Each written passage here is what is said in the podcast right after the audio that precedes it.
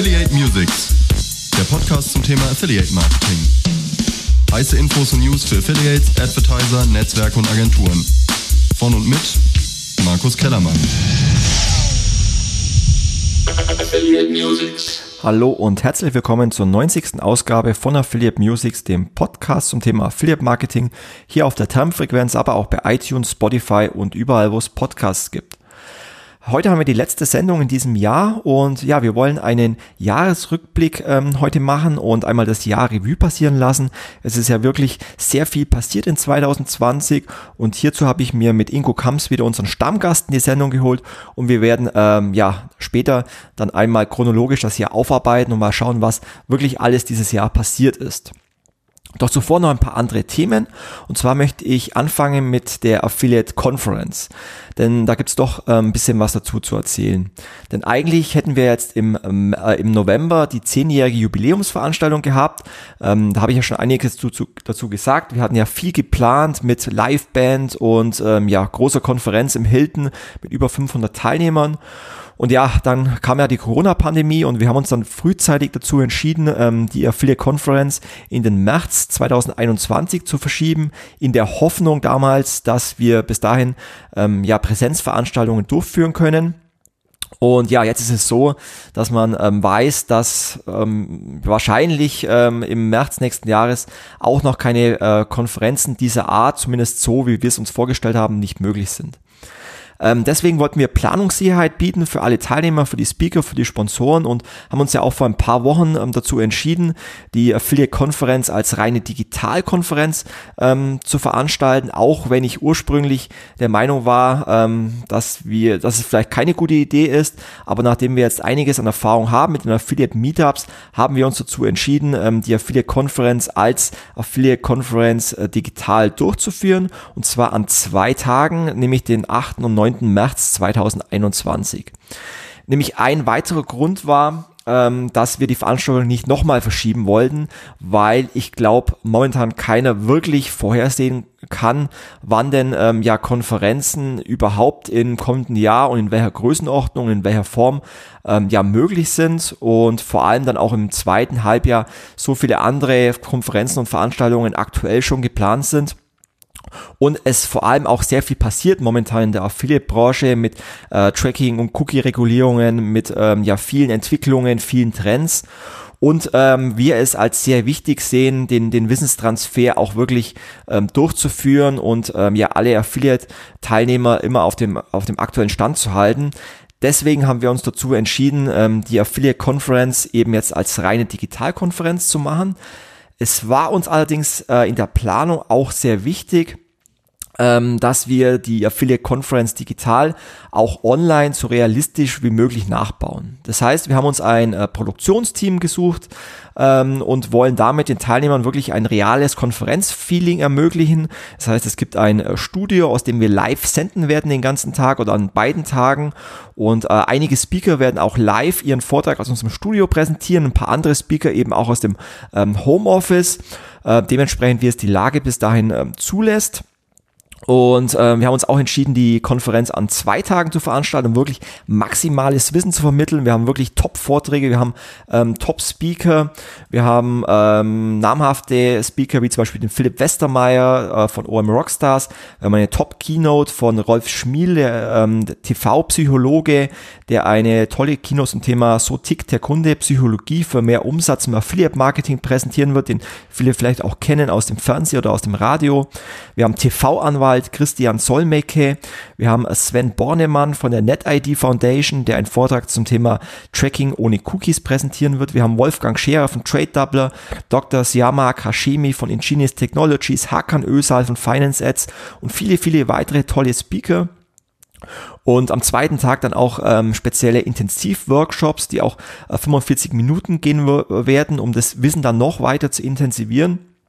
Und ähm, wie gesagt, es war uns sehr wichtig, dass wir jetzt äh, nicht eine Konferenz machen, einfach nur eine Anreihung von äh, Webinaren, wie man es vielleicht von anderen Online-Veranstaltungen kennt, sondern wirklich äh, außen im Studio präsentieren mit Moderation. Wir haben äh, einen Greenscreen im Hintergrund, um auch wirklich ein realistisches ähm, Konferenzstudio präsentieren zu können. Und ihr werdet das merken, das ist nochmal ein ganz anderer Eindruck, ähm, so eine Live-Konferenz, äh, wie es eine Webinarveranstaltung. Und zudem, und das war ja auch immer ganz wichtig, ähm, ich denke, alle, die schon mal auf der Affiliate Conference waren, die wissen, es geht um Wissenstransfer, aber es geht auch um Networking in den Pausen, es geht um Leute kennenlernen, es geht um äh, Kontakte austauschen. Und deswegen wird es natürlich auch parallel zahlreiche Networking-Räume geben. Ähm, es gibt verschiedene Themenräume, wo ihr euch austauschen könnt zu den äh, Bereichen Travel, äh, Finance, Telco. Es gibt äh, sogar einen digitalen Ausstellerbereich, wo ihr die wichtigsten Anbieter der Branche äh, persönlich treffen könnt. Und es wird sogar ein Speed Networking geben. Also wir haben da ganz viel geplant, um ähm, euch letztendlich digital wirklich ein Konferenzatmosphäre ähm, zu schaffen, die ihr auch von der Affiliate Conference gewohnt seid, nur eben in digitaler Form. Und ähm, ja, ähm, schaut euch gerne mal das Programm an auf affiliate-conference.de. Dort findet ihr alle Informationen zum Programm, zu den Speakern, zu den verschiedenen Networking-Möglichkeiten äh, Networking und ähm, was natürlich beim ähm, bei der Konferenz auch immer ganz wichtig war, war ja für manche auch das Essen. Das können wir natürlich online nicht liefern. Aber auch da haben wir uns was überlegt. Es wird eine Goodie-Box geben äh, mit ein paar Snacks und ein paar Überraschungen und auch die schicken wir jedem Teilnehmer per Post zu. Also wir haben hier wirklich uns sehr viele Gedanken gemacht und ähm, ja, würden uns natürlich freuen, wenn möglichst viele von euch dann auch online dabei ähm, wären. Wir rechnen auch hier mit über 500 Teilnehmern, also wirklich für euch äh, tolle Möglichkeiten, um Wissen aufzusaugen. Wir haben wirklich sehr viel Wert auch auf, auf die Agenda gelegt, auf die Vorträge. Wir würden jeden einzelnen Vortrag uns vorher auch nochmal anschauen und eine Qualitätskontrolle machen. Das war ja auch immer ganz wichtig bei der Affiliate Conference, dass das Wissen, wo vermittelt wird, wirklich auch nachhaltig ist und euch wirklich auch das Wissen liefert, liefert, mit dem ihr euer Business ausbauen könnt. Ähm, Karten könnt ihr kaufen auf affiliate-conference.de zum Preis von 149 Euro. Wir haben den Preis natürlich um einiges reduziert, weil natürlich die Location-Kosten vom Hilton wegfallen und auch ähm, die Essenskosten in, in dem Sinne wegfallen. Und äh, wir haben jetzt äh, exklusiv ähm, einen 50 Euro Rabattcode und zwar 10 mal genau und den könnt ihr einlosen mit dem Rabattcode MUSIX, also M-U-S-I-X. Ähm, der Code gilt allerdings nur zehnmal, das heißt First Come, First Serve. Ähm, also schaut einfach vorbei, affiliate-conference.de und wenn ihr Glück habt, dann bekommt ihr das Ticket mit dem Rabattcode sogar für 99 Euro ein absolutes Schnäppchen, wenn man sich anschaut, welche Top-Speaker hier ähm, alles dabei sind. Und ich würde mich sehr freuen, euch dann am 8. und 9. März an zwei Tagen auf der Affiliate Conference digital persönlich zu treffen. Ja, und bevor wir jetzt dann äh, den Jahresrückblick starten, möchte ich mich an der Stelle auch direkt ähm, noch einmal bedanken. Zum einen ähm, bei allen meinen tollen Kolleginnen und Kollegen der Expos 360, die ähm, ja mich immer unterstützt haben, ähm, die äh, mir immer den Rücken freigehalten haben, die wirklich einen Top-Job gemacht haben, auch in, in diesem Jahr äh, vom Homeoffice aus größtenteils. Ähm, und deswegen möchte ich da einfach mal Danke sagen, euch ein großes Lob aussprechen. Ihr wart immer top motiviert, ihr habt unsere Kunden immer super betreut, ihr habt ähm, die Veranstaltungen, die Digital-Events, die wir einige durchgeführt haben, dieses Jahr super organisiert.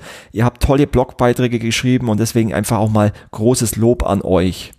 Natürlich möchte ich mich auch bei unseren äh, vielen tollen Kunden bedanken ohne unsere Kunden könnten wir nicht arbeiten, ohne unsere Kunden könnten wir auch solche Veranstaltungen ähm, nicht durchführen. Ähm, deswegen freue ich mich ähm, ja über jeden unserer Kunden. Es macht wirklich Spaß, ähm, mit euch zusammenzuarbeiten. Daher auch vielen Dank an euch. Und natürlich auch vielen Dank an ja alle treuen Hörer von Affiliate Musics. Ähm, auch da erreicht mich immer wieder tolles Feedback von euch ähm, zum Podcast. Ähm, das motiviert mich natürlich, den Podcast zu machen, euch äh, ja Informationen zu geben, äh, die euch vielleicht im Alltag weiterhelfen. Und ähm, ja, dann zum Schluss auch nochmal vielen Dank an alle Unterstützer und Sponsoren ähm, der Affiliate Conference und unserer ganzen anderen Veranstaltungen. Auch ohne euch ähm, wäre das alles nicht möglich. Und ich denke, gerade die ähm, Events sind immer eine gute Möglichkeit, um sich zu vernetzen, auch wenn es, ähm, sag ich mal, nur in digitaler Form möglich ist. Aber auch das ähm, ist wichtig im Affiliate Marketing, hier sich ständig auszutauschen. Es ist einfach People's Business und da ist es ähm, ganz wichtig, ja, sich wirklich auch zu vernetzen und immer den persönlichen Kontakt zu haben. Von dem her vielen Dank an euch alle. Ähm, an der Stelle äh, möchte ich euch auch ein frohes Weihnachtsfest wünschen, einen guten Rutsch ins neue Jahr. Äh, bleibt gesund, bleibt hoffnungsvoll. Ich bin mir sicher, äh, nächstes Jahr wird ähm, besser für alle. Ich bin zuversichtlich, bin immer positiv und ich bin mir sicher, dass wir uns dann hoffentlich nächstes Jahr auch dann irgendwann wieder persönlich ähm, treffen können, auch wenn es wahrscheinlich äh, erst Mitte oder Ende nächsten Jahres wird. Aber auch da bin ich zuversichtlich und ja, wie gesagt, macht es gut, ähm, feiert ein schönes Weihnachtsfest, erholt euch. Und dann möchte ich jetzt auch loslegen mit dem Ingo, den Jahresrückblick 2020.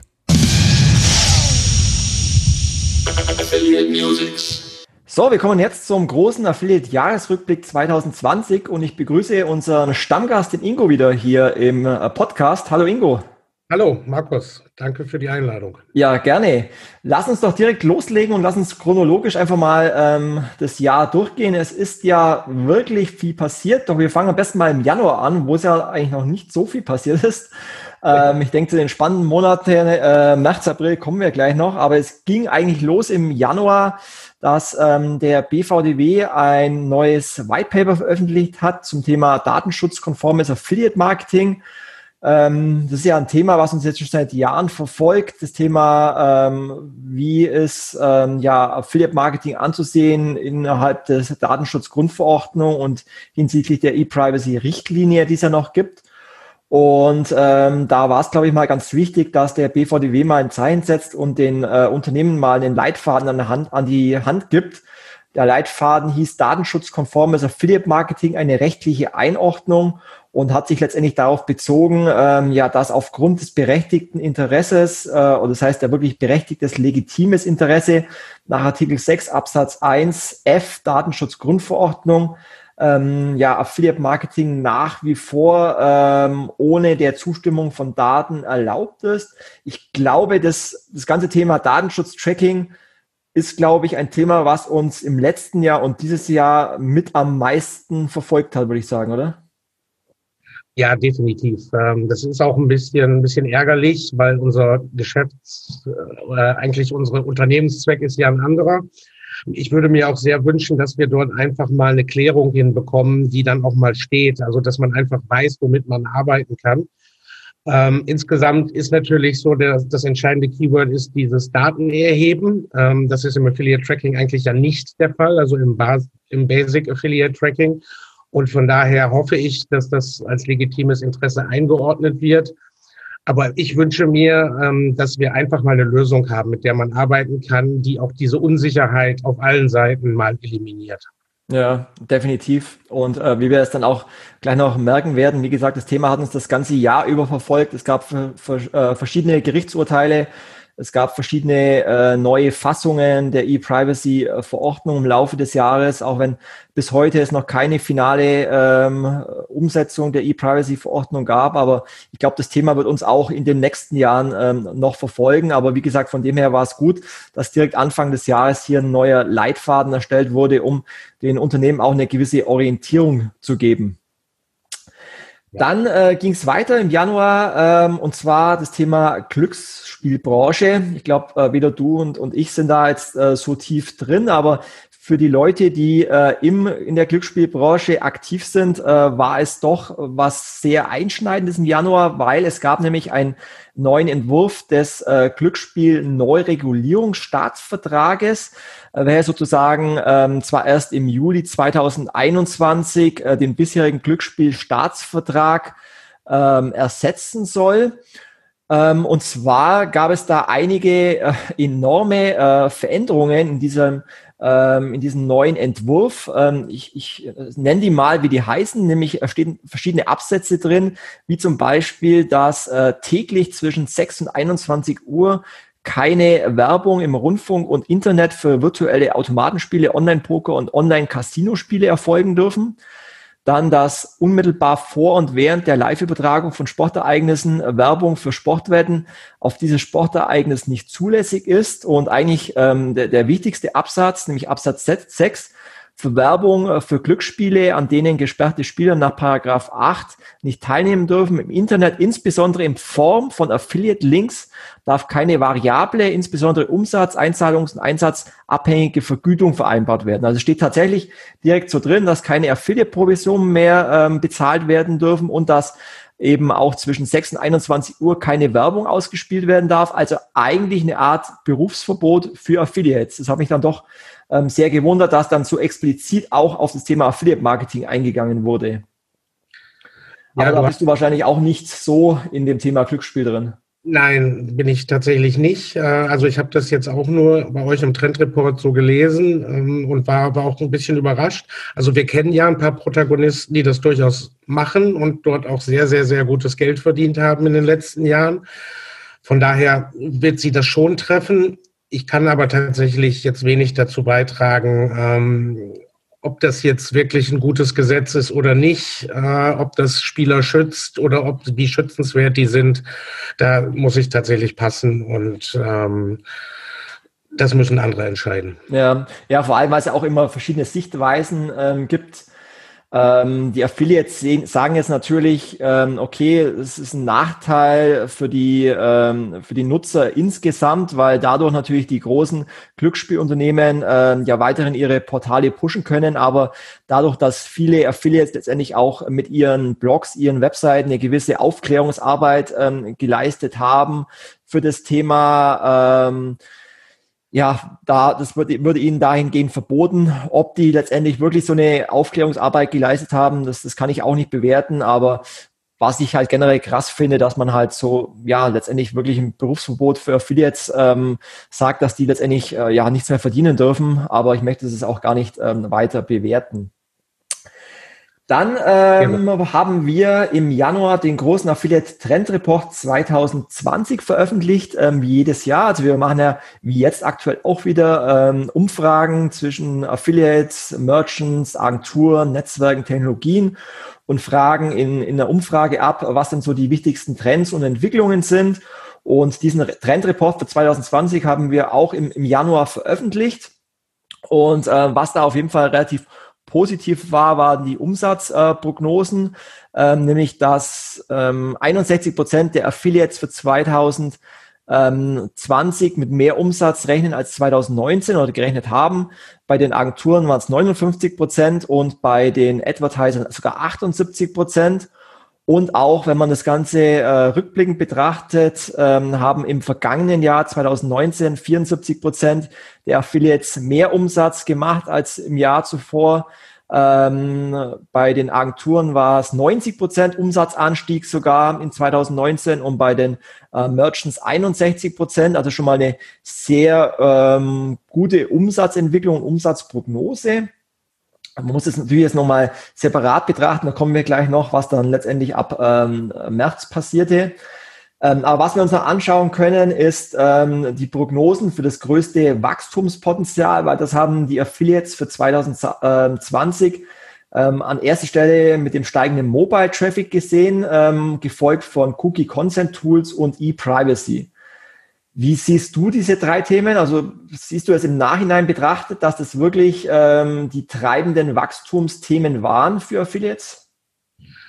Ähm, nein, also ich, ähm, zum Teil sicherlich. Also weil man kann schon sagen, dass Mobile gerade, was ja sehr stiefmütterlich behandelt wurde, noch in den letzten Jahren tatsächlich sehr viel mehr Aufmerksamkeit von den Advertisern bekommen hat. In puncto Tracking, in puncto Werbemitteln. Also da hat sich schon etwas getan. Das Wachstum, das dann tatsächlich wirklich entstanden ist, sehe ich persönlich eher bei den Auswirkungen, die wir dann tatsächlich ab, äh, ab März dann gleich besprechen. Aber äh, es hat dort auf jeden Fall eine Professionalisierung stattgefunden. Ähm, Cookie Consent jetzt als Wachstumstreiber zu sehen, kann ich zu, natürlich für uns persönlich zumindest nicht sagen. Aber ähm, da der mobile Traffic immer entsprechend weiter wächst und dort eine klare Professionalisierung stattgefunden hat, passt das von den Trendthemen, die hier im äh, Januar immer noch behandelt wurden, eigentlich ganz gut zusammen. Mhm. Auch bei den Merchant war es so, dass die für 2020 die Themen äh, Cookie Consent, E-Privacy und eben auch Mobile Marketing ähm, als die wichtigsten Themen ähm, ansehen. Und was eben ähm, der Wunsch war der meisten Affiliates, war, dass das Thema Cross-Device-Tracking ähm, ja mehr Beachtung bekommt und mehr vorangetrieben wird, was ich ja auch seit, seit Jahren immer wieder äh, propagiere. Aber nach wie vor habe ich das Gefühl, trotz des steigenden Traffics, und wir werden es später noch sehen bei Black Friday, der im November war, dass ähm, gerade bei den Affiliate-Netzwerken ähm, da der Mobile-Anteil enorm zugenommen hat. Dennoch habe ich das Gefühl, dass bei vielen Advertisern das Thema Cross-Device-Tracking, also die Messung der Transaktionen und Besucher über mehrere ähm, Devices hinweg, immer noch nicht ähm, die äh, Gewichtung bekommt, die es eigentlich haben sollte im Mobile-Zeitalter. Das ist grundsätzlich richtig. Also ich glaube, ein, ein Punkt, warum das so ist, das ist ähnlich, warum sich jetzt dieses Multi-Channel-Tracking, also Customer Journey Tracking, noch nicht so durchgesetzt hat, wie man sich das auch in früheren Jahren erhofft hat. Es ist halt technologisch eben sehr anspruchsvoll. Ähm, das, das ist sicherlich äh, ein, ein Hinderungsgrund. Ich weiß, dass Netzwerke da immer mal dran gearbeitet haben, äh, so etwas zu, zu etablieren, aber so richtig weitergekommen ist man dort auch nicht. Und ähm, da wird es dann eben auch wieder eine Know-how-Sache auf Advertiser-Seite. Also Cross-Device-Tracking würde man sich natürlich wünschen als Affiliate, aber, aber ich, ich glaube auch, dass wir dort noch ein paar Jahre weiter warten müssen. Mhm. Ich glaube, es ist allerdings auch ein Priorisierungsthema, weil also technologisch gibt es ja mittlerweile viele Anbieter, die kanalübergreifend äh, Cross-Device-Tracking anbieten können. Aber es ähm, bedarf natürlich dann auch den, den Willen des Advertisers, beziehungsweise muss der Advertiser auch den Nutzen darin sehen. Und ähm, ich meine, die, die äh, Bestellungen kommen ja so, so oder so zustande. Ähm, die Frage ist halt, inwieweit möchte man äh, sowohl fürs Unternehmen als auch für die Affiliates Transparenz schaffen, ähm, welche Kanäle jetzt wirklich an der Transaktion beteiligt waren. Also ich meine, dadurch, dass viele Advertiser eh momentan viele Baustellen haben, sei es jetzt irgendwie, dass sie gar keine Mitarbeiter finden, ähm, noch mit dem ganzen Thema ähm, DSGVO und was ja in den letzten Jahren waren oder eben auch das Thema äh, Cookie Consent, was, was dieses Jahr bei vielen ja auf der Agenda stand, äh, ist mein Gefühl, dass äh, Cross-Device-Tracking einfach noch nicht äh, die Relevanz bei den Unternehmen vielleicht hat. Ja, also ich, ich habe das ja auch bei einigen äh, Großunternehmen mitbekommen, wie sehr dieses Thema Cookie Consent einfach ähm, eingreift und ja auch ganze Unternehmensteile mit beinhaltet, also Datenschutz, dann die Online-Marketing-Abteilung, die Rechtsabteilung. Äh, das ist so ein großes Thema gewesen zum Teil und Unternehmen haben da auch schon sehr große Ressourcen reingesteckt und sind trotzdem oft nicht sicher, dass es jetzt TCF2-konform ist. Ähm, ich habe selber so viele Telefonate mit Datenschutzabteilungen geführt. Das hat, glaube ich, alles überdeckt, dass jetzt so ein Thema wie, wie Cross-Device-Tracking da einfach einfach nicht auf die Agenda gepasst hat. Ähm, wenn sich dieses Datenschutzthema und das Tracking-Thema mal wieder beruhigt hat, dann glaube ich, dass Cross-Device-Tracking vielleicht genauso eine Renaissance erfährt wie das Customer Journey Tracking oder Multi-Channel-Tracking. Aber momentan höre ich eigentlich von Advertisern nie, dass das jetzt bei ihnen auf der Agenda stände oder irgendeine Priorität hätte. Mhm. Wobei ja gerade im Customer Journey Tracking jetzt die, An die ersten Anbieter auch sogar schon wieder verschwinden. Also AdClear ähm, wird es ja scheinbar nicht mehr lang geben in, in der Form in Deutschland. Ja. Das heißt, äh, die Anbieter äh, die man als, als äh, ja, große Chancentreiber gesehen hat in den letzten Jahren, äh, die bekommen scheinbar langsam Probleme, weil anscheinend äh, der, der Markt oder der Bedarf nicht da ist, wie man sich vielleicht erhofft hatte. Oder sie einfach zu früh dran waren wahrscheinlich. Ja, ja, möglicherweise. Es waren sehr große Versprechungen auch, die diese Tools äh, gebracht haben. Ich hatte ja auch damals selber mal bei Drillisch schon äh, sehr früh so etwas eingeführt habe aber eben dort auch gemerkt, die Komplexität des Bedienens, ähm, das Herauslesen von wirklichen Daten, die dann auch etwas bringen. Ähm, also nicht nur Affiliate-Provisionen jetzt aufzuteilen, sondern insgesamt Budgets über alle Kanäle so effizient wie möglich zu allokieren. das, das sind halt riesige Tools, mit denen halt auch nicht jeder umgehen kann. Und ähm, das ist, glaube ich, die Komplexität ist oft auch ein Hinderungsgrund. Was ja fürs Affiliate Marketing eben immer sehr stark war oder, oder sehr stark gesprochen hat, ist diese Einfachheit. Deswegen auch lebt das Last Cookie immer noch, äh, so sehr es oft kritisiert wird, aber es hat alles eben einfach und übersichtlich gehalten. Mhm. Dann schauen wir mal weiter. Im äh, Ende Januar hat äh, Sparwelt dann das Gutscheinportal von Spiegel Online übernommen und zwar von äh, der Global Savings Group, die das äh, vorher hatte. Ähm, und da ging eigentlich so, äh, was dann uns das ganze Jahr auch begleitet hat, äh, die Konsolidierung der, der Gutschein ähm, White Label Portale statt. da war ein bunterer Wechsel von einem Gutschein-Publisher zum anderen. Ähm, ich habe das Gefühl, dass, dass das äh, immer mehr wird, dass äh, Gutscheinseiten dann eben ähm, ja White-Label-Portale mit, mit großen Vermarktern oder großen Portalen ähm, umsetzen, was einfach auch die Reichweite steigt äh, und dann letztendlich für die Verlage oder die Portale auch Sinn macht, da weitere Leistungen hinzuzunehmen. Ähm, also da hat sich auf jeden Fall auch äh, ab Januar dann sehr viel getan. Dann ähm, sind wir schon im Februar und der ging eigentlich äh, los äh, mit einer großen News, nämlich mit dem Google Chrome Update, was damals ein wichtiges Thema war, weil äh, am 4. Februar Google verkündet hat, dass sie mit dem neuen Chrome Update Version ähm, 80 ähm, die Funktionalität von Cookies einschränkt und so äh, und Third-Party-Cookies dann ähm, nur noch möglich sind, wenn ähm, die ganzen über HTTPS Domains ausgespielt werden. Und daraufhin haben dann ähm, sämtliche Displaypartner auch angefangen, dass die Werbemittel auf einem äh, Server mit SSL zertifiziert äh, abgelegt werden musste. Also kam dann sehr, sehr schnell Panik auf, ähm, ob denn das Tracking noch funktioniert in einem der, der größten äh, Browser. Äh, zudem mussten Cookies das sogenannte Secure Flag aufweisen, also so eine technische Erweiterung, was ähm, zu Beginn auch noch nicht alle ähm, Netzwerke konnten. Auch da wurde dann relativ schnell und panisch ähm, nachgebessert. Das haben die dann auch relativ schnell alle hinbekommen. Aber da hat man dann schon gesehen, ähm, ja, wie schnell äh, Browser was verändern können, was dann massiven Einfluss auf, auf das Tracking letztendlich haben kann. Ganz klar. Also wir hatten ja selber, äh, als wir das entdeckt hatten, einen Artikel in der Internet World zu dem Thema auch geschrieben, der, der auch ähm, sehr, weite Reich, sehr hohe Reichweite gefunden hat. Und äh, diese Panik, von der du gerade sprachst, äh, habe ich auch an vorderster Front mitbekommen. Ähm, es wurde dann schnell umgesetzt, aber es zeigt sich eben, wie sehr Browser als Gatekeeper auch eine Gefahr sind, weil so Datenschutz und E-Privacy und so weiter, das wird noch auf viel größeren Ebenen diskutiert. Aber so ein Apple Safari, ähm, die sagen einfach, nö, Third-Party-Cookies machen wir jetzt nicht mehr und dann ist, sind die weg. Äh, und dementsprechend, äh, hier war es in diesem Falle mal der Google Chrome Browser. Von daher sitzen wir da halt an einem sehr kurzen Hebel und können leider immer nur auf das reagieren, was uns dort vorgegeben wird. Mhm. Vielleicht müsste man diese Browser mal von den Konzernen ablösen oder so, aber das ist nochmal eine ganz andere Diskussion. Ja, und dabei ging es dann eben dann auch los im Februar, dass eben der, der allgemeine Tenor der, der Affiliate-Netzwerke und der Technologien dann eben war, dass Advertiser dringend auf First-Party-Tracking umstellen sollen, weil man eben schon gemerkt hat, dass da immer mehr Veränderungen der Browser kommen und alle Netzwerke auch nach und nach nachgerüstet haben, ähm, neue Tracking-Alternativen angeboten haben, auch auf First-Party-Tracking. Und das war eigentlich so der, der große Beginn, dass man nach und nach ähm, ja das Tracking ausgebaut hat, verändert hat, umgestellt hat, um wirklich auch ein sauberes Tracking zu gewährleisten. Ja.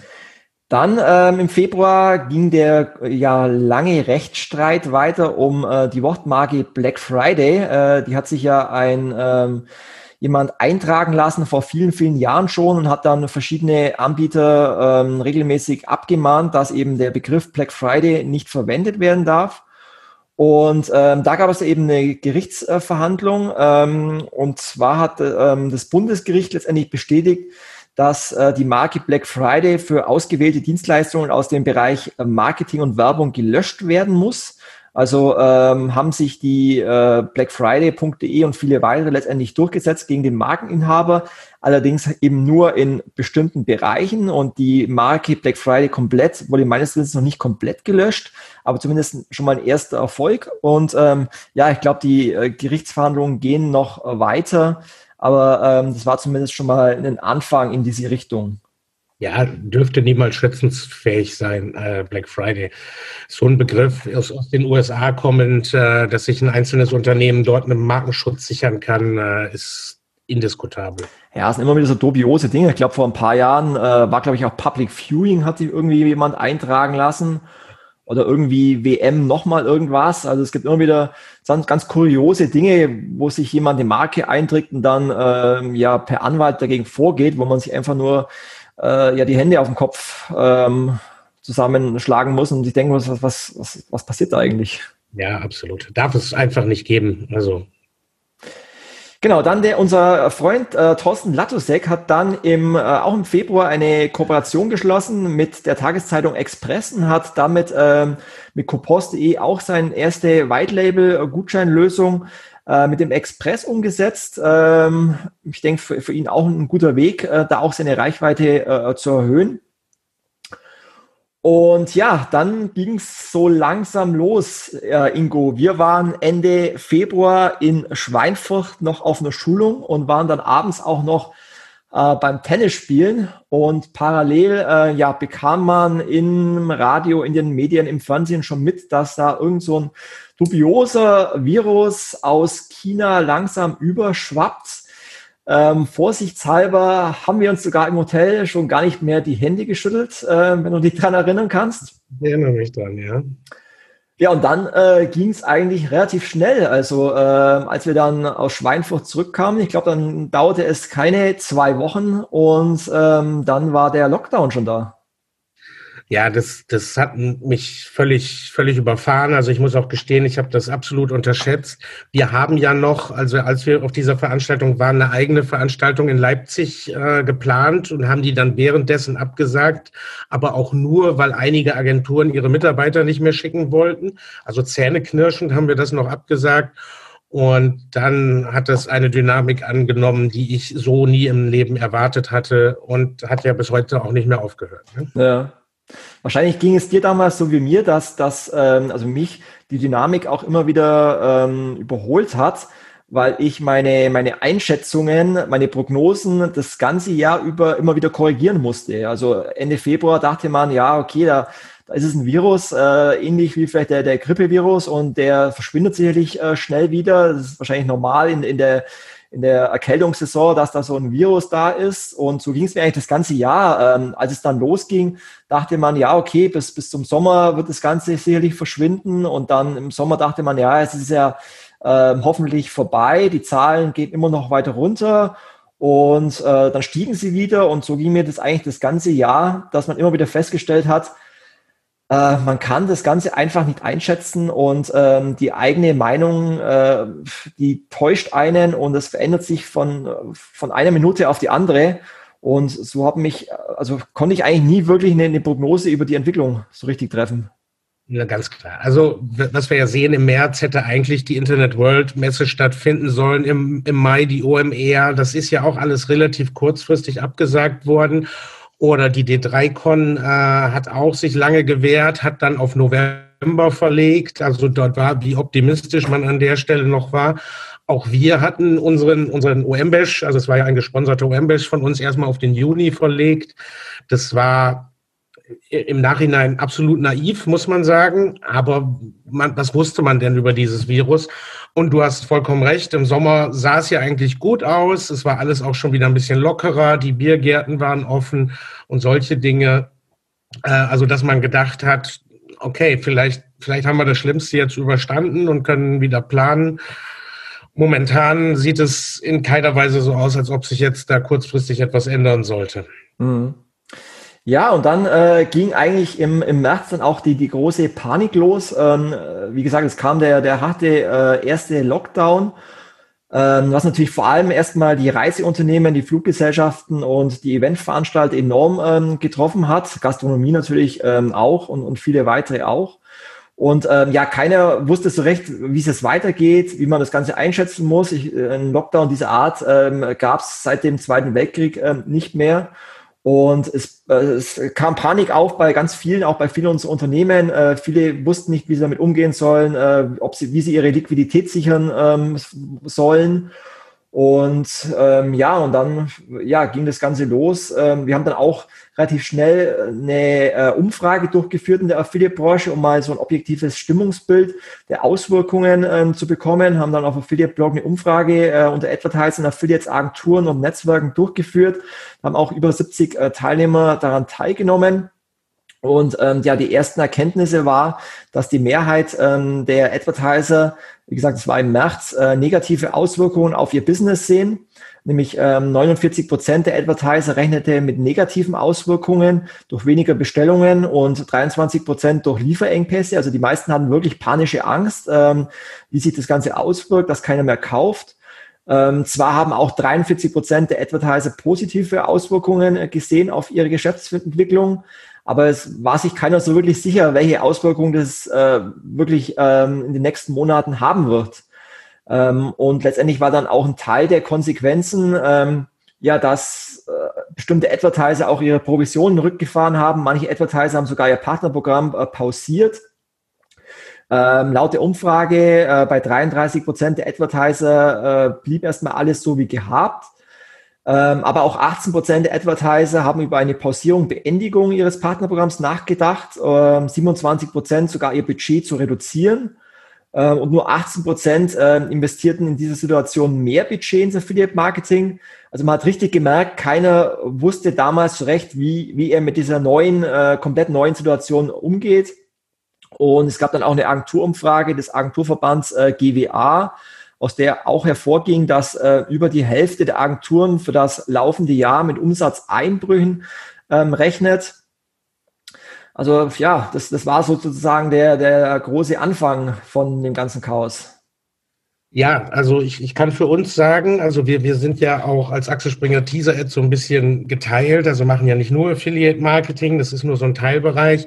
Im März und April hatte erstmal ein gigantisches Wachstum in, in, in gewissen Bereichen, also alles, was, was Retail und so weiter war natürlich, so ein paar Sachen wie Kreuzfahrten, Travel sind eingebrochen, aber in der Summe gab es erstmal ein riesiges Wachstum, auch bei Fashion Shops beispielsweise. Das hat sich dann aber so im April, Mai dann auch wieder etwas alles normalisiert und auch zum Teil ins Gegenteil verkehrt da äh, die Leute natürlich gemerkt haben, dass sie zum Beispiel die Anlässe nicht mehr haben, um neue Kleidung, die sie sich bestellt haben, dann auch nutzen zu können, was ja auch heutzutage Fashion Shops durchaus zusetzt. Also es ist wirklich, insgesamt läuft es immer noch besser, weil wir merken ja durch die Lockdowns, die Leute bestellen mehr. Kunde von mir, der DPD, hat jetzt im Weihnachtsgeschäft äh, neue Paketrekorde. Jeden Tag haben sie ähm, All-Time-Rekorde beim Paketversand ähm, aufgestellt und das korreliert ja dementsprechend dann auch mit Affiliate Sales, ganz klar. Einzelne Branchen trifft es dann aber entsprechend eben härter, äh, die dann eben äh, nicht mehr zum Tragen kommen. Also das Tourismus es hat oft die Hoffnung gehabt im Laufe des Jahres, jetzt zieht es wieder an, dann haben sie mal kurzzeitig was gemacht, dann ging es wieder völlig runter. Also insgesamt Wachstum auf jeden Fall, aber man muss da schon ein bisschen genauer in die Branchen hinschauen. Einige sind sehr hohe Profiteure und andere trifft es halt deutlich härter. Mhm definitiv. Dann auch im äh, März gab es ein neues Update der E-Privacy-Verordnung. Wie gesagt, das Thema begleitet uns schon seit Jahren und es gibt immer noch keine finale Entscheidung. Und jedes Mal, wenn es eine neue Ratspräsidentschaft gibt, gibt es irgendwelche Anpassungen und Änderungen und noch keine finale Abstimmung. Äh, Im März hatte ich, glaube ich, Finnland die Ratspräsidentschaft äh, inne. Ich bin mir nicht mehr ganz mehr so sicher. Und auf jeden Fall gab es da ein Update, nämlich ähm, eine Änderung, ähm, und zwar die Anpassung, dass der Einsatz von Cookies bei berechtigtem Interesse, wie beisp beispielsweise einem Finanzierungsinteresse, also Affiliate Marketing zulässig sein soll. Das war ähm, damals eines der Updates der E-Privacy-Verordnung. Aber wie gesagt, das wird uns auch in den nächsten Jahren äh, noch begleiten mit weiteren Anpassungen, bis es dann irgendwann mal zu einer finalen Abstimmung kommt. Wenn überhaupt, da gibt es ja auch Stimmen, die sagen, wahrscheinlich ähm, kommt, äh, vielleicht kommt die Privacy-Verordnung in der Form gar nicht mehr und wird abgelöst, äh, abgelöst durch ein ganz anderes Gesetz. Das bleibt weiter abzuwarten.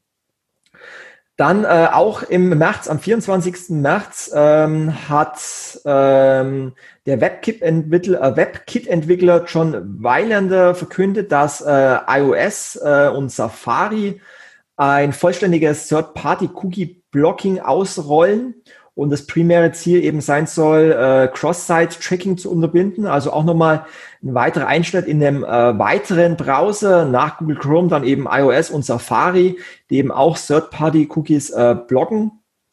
Und auch im äh, März hat äh, die Global Savings Group dann äh, IGRAL, also das große Cashback-Portal, für sage und schreibe 35 Millionen Euro äh, übernommen, äh, Münchner Unternehmen. Ähm, also wo man sieht, dass es nach wie vor äh, viele Konsolidierungen in der Branche gibt. Und an den 35 Millionen sieht man mal, ähm, ja, welche Relevanz und wie viel Umsatz denn in diesem äh, Business überhaupt noch steckt. Dann äh, auch im März hat Avon seinen Geschäftsbericht für 2019 ähm, veröffentlicht und ähm, hat damit die Zahlen offengelegt, dass äh, im Geschäftsjahr 2019 ein äh, Gewinnwachstum von 39,4 Prozent zustande kam, sowie ein Umsatzwachstum von äh, 5,8 Prozent. Ähm, ganz ordentlich, würde ich sagen, oder? Ja, absolut, sehr ordentlich. Ähm, ist eben auch eben durch die Geschäftsmodelle, die du schon genannt hast, sehr stark getrieben, also Cashback, Deals, äh, was wir schon hatten. Ähm, aber wenn man bedenkt, ähm, dass ein Umsatzwachstum von 5,8 Prozent ist schon, ist schon sehr ordentlich, aber Gewinnwachstum von 39,4 Prozent, das ist schon Wahnsinn. Man muss ja auch sehen, dass sich Awin sehr lange in dem Integrationsprozess von Affiliate äh, befunden hat, also da sehr stark mit sich selbst äh, beschäftigt war und gar nicht so viel nach außen wirken konnte. Also dementsprechend sind die Zahlen umso beeindruckender. Auf jeden Fall. Dann kommen wir schon zum April und der ging äh, los mit einer wichtigen Meldung aus den USA, nämlich dass Amazon ähm, als eines der größten Affiliate-Programme mit dem Amazon Partnernet ähm, die Affiliate-Provisionen äh, drastisch reduziert. Ähm, vorerst erstmal in den USA, das war am 21. April, wo man meinen würde, dass äh, Amazon eigentlich zu den Gewinnern der Corona-Krise zählt. So wurden dann doch ähm, ja Provisionen teilweise um 50 Prozent reduziert in einzelnen Kategorien, wie zum Beispiel im Bereich Heimtextilien oder Möbel. Ähm, was natürlich massive Einschnitte, vor allem für Content-Seiten, Influencer und YouTuber ähm, waren schon eine außergewöhnliche Entscheidung von Amazon, oder? Ja, das, also es zeigt für mich zwei Sachen. Einmal natürlich, dass Monopole nie gesund sind. Ähm, Amazon ist eine Art Monopolist im, im Online-Shopping sind sie es natürlich nicht wirklich, aber eben ein sehr, sehr mächtiger Player. Deswegen ähm, kann man sich als Affiliate einfach auf so einen Player dann entsprechend auch nicht verlassen. Und sie haben eben das Gefühl, anscheinend, sie brauchen die Affiliates nicht mehr. Die Bestellungen kommen sowieso rein. Ähnliches haben wir ja bei Zalando erlebt, die ja auch ihr Partnerprogramm, glaube ich, letztes Jahr eingestellt haben, äh, dass man eben sich sagt, wir sind jetzt so bekannt und dementsprechend kommen die Leute sowieso zu uns und wir brauchen die Affiliates nicht mehr. Das ist immer ein bisschen schade, weil auch im Fall von Amazon haben die Affiliates zu Beginn ja auch geholfen, diese, diese Online-Shops groß zu machen, ebenso wie auch bei Zalando. Aber so ist es halt leider. Also ein bisschen der Moor hat seine Schuldigkeit getan, der Moor kann gehen. Hat man leider keine Handhabe, kann sich eigentlich nur auf andere Affiliate-Programme dann ähm, stützen und dementsprechend hat es ja auch bei Awin da Versuche gegeben, ähm, welche von diesen enttäuschten Amazon-Affiliates äh, zu sich zu ziehen. Ja. Dann wurde im April endlich ähm, verkündet, dass die Migration von Affiliate äh, in die Avon-Plattform ähm, beendet ist. Äh, hat, glaube ich, lange gedauert und war, glaube ich, mit sehr viel Arbeit verbunden für alle ähm, Beteiligten bei Avon. Und ähm, ja, dieses wurde dann beendet. Ähm, AffiliateMarketing.de hat mal analysiert, ähm, ja, wie viel Partnerprogramme denn äh, letztendlich dann auch von Affiliate zu Avon migriert wurden. Und ähm, ja, 432 Advertiser sind scheinbar nicht ähm, zu Avon mitmigriert, sondern haben sich ähm, scheinbar ein anderes Netzwerk gesucht oder haben ihr Affiliate-Marketing äh, beendet. Ähm, also 83 sind scheinbar zu anderen Netzwerken wie Etzel, Belbun und Co. gewechselt. Andere haben, wie gesagt, ihr äh, Partnerprogramm beendet oder sind in äh, private Netzwerke gegangen. Das ist natürlich immer die Gefahr von so einem Technologiewechsel, dass dann einzelne Advertiser ähm, ihren Vertrag überprüfen, äh, schauen, ob das Ganze noch sinnvoll ist oder ob es vielleicht Alternativen ähm, gibt. Aber ich glaube, äh, es waren einige froh, dass, dass die Migration endlich vorbei war. Ja, ich glaube bei allen, also sowohl bei den Publishern, bei Advertisern als auch bei Awin selber. Äh, also Awin hat auch ja zu mir häufiger gesagt, also sich auch entschuldigt zum Teil, dass man quasi gelähmt ist durch diese Migration, also nichts vorangeht.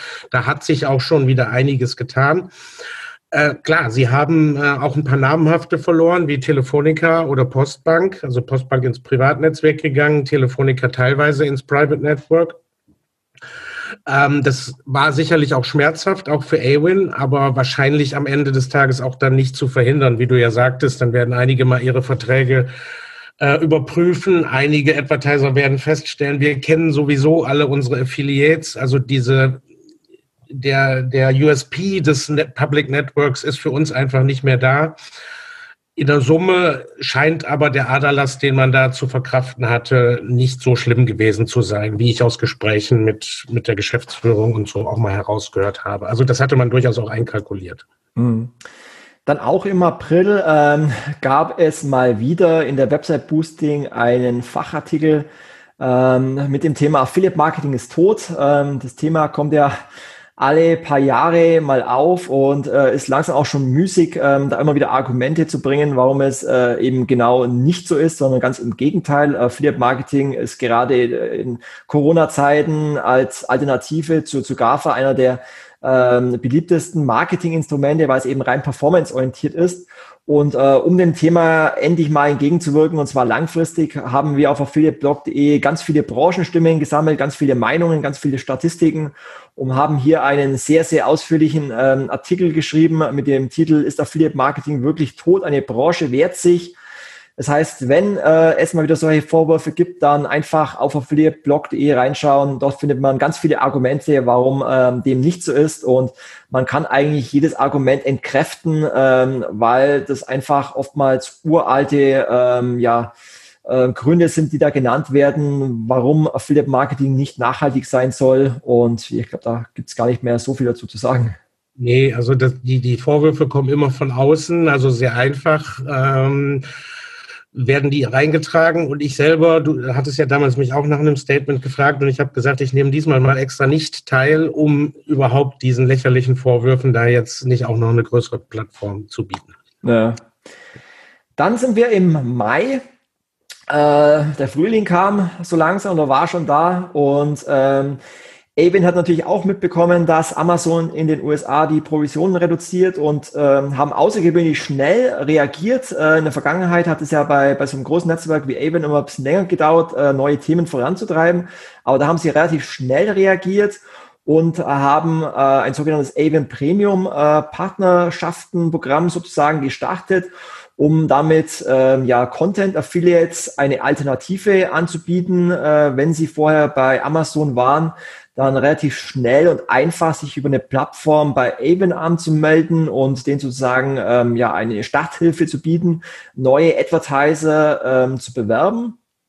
Und das war für mich außergewöhnlich schnell, ähm, wie schnell dann Avinest reagieren kann. Das hatten sie immer wieder gesagt, so wie du vorhin gesagt hast, dass die Migration äh, sie irgendwie blockiert hat und sie einfach jetzt ganz, ganz viele Ressourcen ähm, übrig haben, um eben neue Themen zu treiben, um schnell reagieren zu können, um techno technologisch neue Dinge voranzutreiben. Und daran hat man dann wirklich gemerkt, dass sie das jetzt auch wirklich können.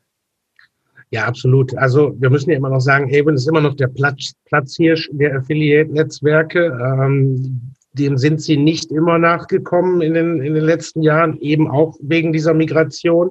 Aber hier haben sie jetzt mal wieder gezeigt an der Stelle, dass sie eben vielleicht doch immer noch zu Recht da oben stehen, ähm, dass, dass sie solche Aktionen durchführen können und dementsprechend man sie auch ernst nimmt. Also vielleicht bei einem kleineren Netzwerk wäre das noch eher ein bisschen dann belächelt worden, wenn sie jetzt äh, dem großen Amazon, die Partner, äh, denen eine Alternative bieten wollen. Aber hier wirklich gut durchgeführt, gut kommuniziert, also eine gute Aktion. Mhm. Dann gab es am 28. Mai ein neues Gerichtsurteil des Bundesgerichtshofes in der Sache Planet 49 gegen den Verbraucherzentrale äh, Bundesverband e.V. Und zwar gab es ein neues Urteil. Nämlich dass nur nach expliziter Einwilligung eines Besuchers durch ein Cookie-Opt-in ähm, dürfen Cookies vom Advertiser gesetzt werden. Ein voreingestellter Haken im Feld zur Cookie-Einwilligung ist somit unzulässig und Cookie-Banner müssen die Cookies zuverlässig blockieren, bis der Nutzer eingewilligt hat. Ähm, damit war eigentlich zu erwarten im Mai, äh, war es auch nichts Neues, aber ich glaube, nach diesem Gerichtsurteil ähm, gab es bei vielen doch nochmal so ein neues Verständnis, äh, was das Thema Consent Layer anbelangt ähm, und dass es eben nicht ausreicht, diese ähm, ja, äh, Cookie-Informationsbanner, die man bisher hatte auf der Website ähm, zu haben, sondern wirklich dass man hier eine Content Management Plattform braucht, um wirklich aktiv das Nutzerverständnis abzuholen. Und ich glaube, dieses äh, Planet 49 äh, war doch bei vielen nochmal so ein, so ein Anreiz, äh, das Thema komplett neu nochmal zu denken. Absolut. Also dieser Tag war für uns als Display- und Retargeting-Affiliate äh, der Stichtag, an dem wir gewusst haben, alle unsere Aktivitäten sind nur noch dann möglich, wenn der Konsent des Nutzers vorliegt, äh, sowohl auf Advertiser-Seite als auch auf der Publisher-Seite, also wo die Werbung entsprechend ausgespielt wird. Äh, von daher hatte dieses, dieses Urteil war für uns dann nochmal der letzte Schuss, ähm, um zu sehen, ohne den Konsent werden wir persönlich jetzt nicht weiterarbeiten können. Mhm. Dann auch im Mai ähm, hat WebGains was verkündet. Und zwar ähm, ja, sind wir ja froh, dass es eben nicht nur A-Bank gibt, weil, weil Monopole, wie du vorhin schon gesagt hast, nicht, nicht immer optimal sind.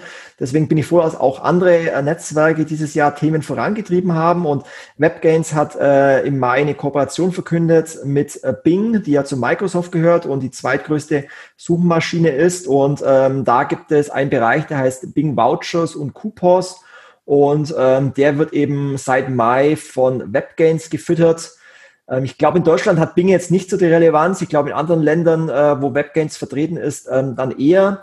Aber generell finde ich es gut, dass ähm, auch andere Netzwerke da neue Themen vorantreiben, auch neue Traffic-Quellen auftun. Und ähm, ja, wir wissen, wie schlecht Stillstand ist. Von dem ist es gut, dass auch regelmäßig neue Themen vorangetrieben werden. Ganz klar. Also man muss auch bei Webgames sagen, die haben sich wirklich auch sehr gut gemacht, haben eine sehr hohe Zufriedenheit, sowohl bei Publishern, wie ich das mitbekomme, bei uns selber auch, aber auch bei Advertisern. Also man hat da ein sehr ordentliches Team aufgestellt, hat jetzt ja auch kürzlich noch ein paar, paar Neuzugänge ähm, vermelden können oder die werden dann Anfang des Jahres vermeldet. Äh, also dort wird ein, wird ein guter Job gemacht. Viele ihrer Technologie oder viel ihrer Technologie kommt natürlich aus UK, da wo sie auch ihre Basis haben. Aber mit WebGains wird man auch 2021 weiter rechnen können. Mhm. Dann sind wir schon im Juni und ähm, da kamen dann so langsam die ersten Studienstatistiken ähm, raus, welche Auswirkungen die Corona-Pandemie auf, äh, auf die Wirtschaft hat. Ähm, wie gesagt, Anfang äh, von Corona, also im März, wussten viele noch nicht, wie sich das Ganze entwickelt. Aber so nach und nach ähm, ja, wurden, ähm, wurden die Zahlen veröffentlicht, welche Auswirkungen es wirklich konkret hat. Und die Internet World hat einen Bericht veröffentlicht, ähm, und zwar ging es da um einen Zahlenvergleich äh, des zweiten Quartals im Vergleich zu 2019. Und man merkte dann ähm, schon, dass die Corona-Krise ähm, ja schon auch positive Auswirkungen auf die deutsche Wirtschaft hat, vor allem auf den Online-Handel. Ähm, und so ist zum Beispiel die Nachfrage nach Artikeln des alltäglichen Bedarfs wie Lebensmittel, Medikamente oder Drogerieartikel ähm, um über 90 Prozent gestiegen. Also ähm, klar gab es viele Verlierer, wie schon gesagt, äh, Reisen, ähm, Veranstaltungen und Co. Aber es gab eben auch sehr viele äh, Profiteure. Und ähm, der bundesweite E-Commerce-Umsatz ist sogar um über 20 Milliarden Euro angestiegen im, im zweiten Quartal, was ein Wachstum von 16,5 Prozent entspricht. Also da hat sich, glaube ich, immer mehr herauskristallisiert, dass gerade von den E-Commerce ähm, Corona ähm, das Konsumverhalten enorm begünstigt hat, was klar ist, weil äh, im Lockdown viele stationäre Unternehmen einfach geschlossen waren und man äh, nichts anderes konnte, wie im Internet zu bestellen. Ähm, das heißt, die Befürchtung vieler E-Commerce-Shops am Anfang hat sich dann relativ schnell gelegt und ähm, es wurde dann einfach immer mehr klar, dass der E-Commerce definitiv davon profitieren wird. Das ist so. Und ich, ich glaube auch, dass es tatsächlich in diesem Zeitraum viele Leute gegeben hat, die vielleicht dem, dem Online-Shopping noch ein bisschen skeptisch äh, gegenüberstanden, also lieber in den Laden gegangen sind, dann jetzt aber durch die Situation doch zum ersten Mal etwas bestellt haben, online gemerkt haben, wie gut so etwas funktioniert. Und ähm, da steht auch zu befürchten, also zu befürchten für den stationären Handel eher, dass die Leute sich jetzt sehr stark an, an das E-Commerce gewöhnen und auch ein Stück weit für den Handel äh, verloren sind. Das wird sehr gut sein für, für unsere Umsätze, also für unsere E-Commerce-Umsätze wird das sehr gut sein. Die Innenstädte werden sich sicherlich in den nächsten Jahren da etwas überlegen müssen, wie sie die Leute zurückbekommen. Ähm, ich selber bin ja noch umgezogen im Juli und habe meine Wohnung fast nur durch Online-Shopping eingerichtet, was ich in der Vergangenheit so auch nicht gemacht hätte. Also mit Ausnahme des Sofas. Alle Regale, alle Schränke etc., alles online angeschaut und bestellt und es hat wunderbar funktioniert. Mhm. Dann auch im Juni hat Avon seinen Provisionsmanager ähm, aktualisiert. Ähm, das ist ja was, was ich immer ganz gut finde, wenn die Affiliate-Netzwerke nicht stehen bleiben, sondern regelmäßig auch an, ihrem, an ihrer Plattform arbeiten, ähm, Neuigkeiten vorantreiben, neue Themen vorantreiben. Und da war es so, dass eben der Provisionsmanager schon relativ veraltet war und der wurde komplett neu äh, gelauncht. Ähm, das heißt, er wurde intuitiver, wurde userfreundlicher und ähm, hat auf jeden Fall unseren Affiliate Manager in der Agentur ähm, den Alltag sehr vereinfacht, um äh, eben partnerspezifische Provisionen einfacher zuweisen zu können. Äh, von dem her auch hier von Avon äh, eine sehr gute Entwicklung. Dann ähm, auch im Juni hat sich äh, Sparwelt umbenannt in Checkout Charlie. da haben dich wahrscheinlich auch viele angeschrieben, wegen äh, deiner alten Shoppingmaschine, äh, Suchmaschine äh, Cheat Charlie, da gibt es ja auf jeden Fall äh, viele Gemeinsamkeiten beim Namen. Äh, das ist richtig, ja. Es haben mich viele angeschrieben, viele getaggt äh, auf LinkedIn, auf Facebook. Ähm, war, war ganz witzig, ja. ja. Ich habe auch mit Martin Ries mal kurz besprochen, auf der einzigen Veranstaltung, die ja dann doch stattfinden konnte, wie sie da drauf gekommen sind. Ähm, hatte aber nichts miteinander zu tun. Ja, ja wir hatten ja äh, Martin Ries äh, vor kurzem auch bei meinem äh, Kollegen Tobi und Tom in der Sendung Affiliate Talks äh, als Gast. Und da hat er ein bisschen darüber erzählt, wie denn der Name zustande gekommen ist. Und letztendlich war das wirklich ein Brainstorming der Mitarbeiter von, von Sparwelt, die hier gemeinsam äh, eben den Namen äh, kreiert haben. Und letztendlich äh, Checkout steht der Verkaufabschluss und Charlie eben für den Checkpoint Charlie als, als Firmensitz in Berlin fand ich auch ganz interessant, äh, wie eben so ein großes Unternehmen, die ja zu RTL gehören, dann wirklich aktiv äh, ihre Mitarbeiter bei der Umfirmierung mitbestimmen lassen. Und äh, ja, hört euch gerne mal den Podcast Affiliate Talks äh, mit Martin Ries an dazu. Dann äh, auch im Juni gab es dann auch nochmal äh, eine Umfrage ähm, von Avon oder ein Artikel von Avon, die Auswirkungen von Corona auf die Affiliates.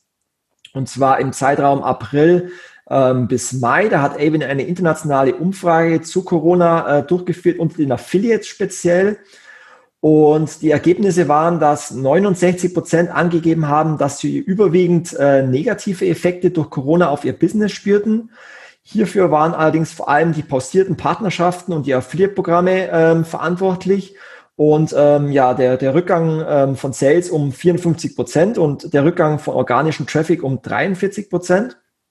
Aber 37 Prozent gaben zu diesem Zeitpunkt, man muss immer sehen, dass es ähm, ja noch ähm, mit am Anfang von Corona war. Ähm, 37 Prozent gaben zu diesem Zeitpunkt auch an, dass sie äh, optimistisch sind und davon ausgehen, dass die Situation sich im Juli wieder entspannen wird. 44 Prozent gingen äh, sogar davon aus, dass Affiliate Marketing von der Krise, Krise profitieren könnte und weitere 30 Prozent gingen davon aus, dass nach der Krise wieder alles ähm, so sein wird wie zuvor. Also auch an dieser Umfrage merkte man, dass ähm, die Auswirkungen von, von, Corona immer noch nicht wirklich jeder einschätzen kann. Also man merkte es in der Umfrage im März, jetzt auch im Juni. Ich glaube, die Leute sind ständig hin und her gerissen. Ähm, keiner weiß, wie lange es dauert.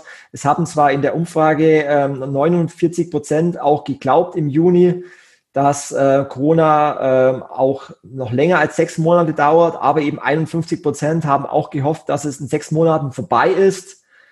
Also man merkt einfach die komplette, ähm, ja, komplette Unsicherheit in der Branche. Ja. Aber ist natürlich nachzuvollziehen. ist, ist nachzuvollziehen. Aber man sieht, mehr als die Hälfte denkt oder dachte damals, das wäre jetzt vorbei. Es ist leider jetzt alles andere als vorbei, aber es ist, es ist einfach so schwierig. Jetzt auch mit dem Impfstoff ähm, kann man hoffen, dass das alles funktioniert, ähm, aber wer mag das in irgendeiner Form. Prognostizieren jetzt? Von daher sind solche Umfragen natürlich aktuell sehr, sehr schwierig auch zu beantworten. Ja. Dann gab es im Juni noch weitere Konsolidierungen. Ähm, das Affiliate-Netzwerk Bellboon wurde auf die Ingenious Technologies Technologie migriert. Also Bellboon nutzt ja sozusagen die, ähm, die Tracking-Technologie und Plattform von Ingenious Technologies mit über 1800 Advertiser und über 80.000 Publishern. Also auch hier nochmal eine Konsolidierung im Netzwerkmarkt. Und auch im Juni hätte eigentlich die Affiliate Summit Europe und auch die äh, Tactics stattfinden sollen. Ähm, die Tactics wurde für 2020 komplett abgesagt und verschoben auf 2021 und die Affiliate Summit Europe äh, wurde in rein digitaler Form äh, veranstaltet. Ich glaube, das war auch so ein Thema gerade für die ganzen Events, für die ganzen Messen, ein ganz schwieriges Jahr. Aber ich glaube, ähm, was die Digitalisierung anbelangt, nochmal einen Quantensprung, äh, gerade auch was man jetzt so die letzten Wochen und Monate sieht, dass es doch einige Veranstalter gab, die es geschafft haben, ähm, Veranstaltungen in digitaler Form durchzuführen und ähm, da das Niveau auch immer besser wird.